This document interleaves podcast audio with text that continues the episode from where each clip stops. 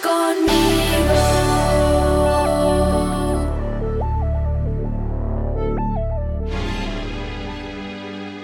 Dios promete actuar.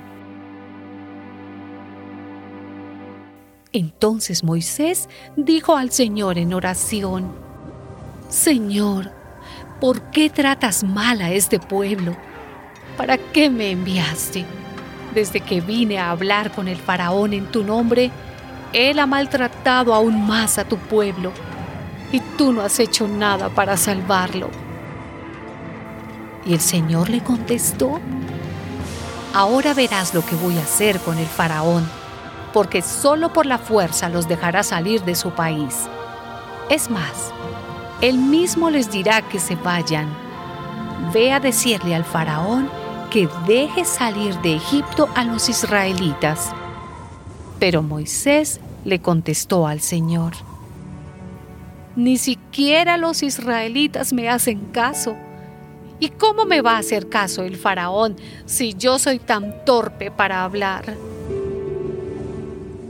Entonces el Señor le dijo a Moisés, Mira, voy a permitir que actúes en mi lugar ante el faraón y que tu hermano Aarón hable por ti.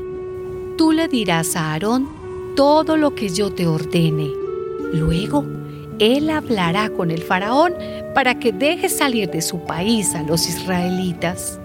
El faraón no les va a hacer caso a ustedes, pero yo descargaré mi poder sobre Egipto y con grandes actos de justicia sacaré de allí a mis ejércitos, es decir, a mi pueblo, los israelitas. Y cuando haya mostrado mi poder sobre Egipto y haya sacado de allí a los israelitas, los egipcios sabrán que yo soy el Señor. Moisés y Aarón fueron a ver al faraón e hicieron lo que el Señor había ordenado. Aarón arrojó su bastón al suelo delante del faraón y de sus funcionarios, y el bastón se convirtió en una serpiente. El faraón, por su parte, mandó llamar a sus sabios y magos, los cuales con sus artes mágicas hicieron también lo mismo. Cada uno de ellos arrojó su bastón al suelo y cada bastón se convirtió en una serpiente.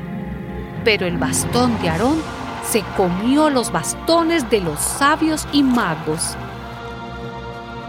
A pesar de eso, el faraón se puso terco y no les hizo caso, tal como el Señor lo había dicho.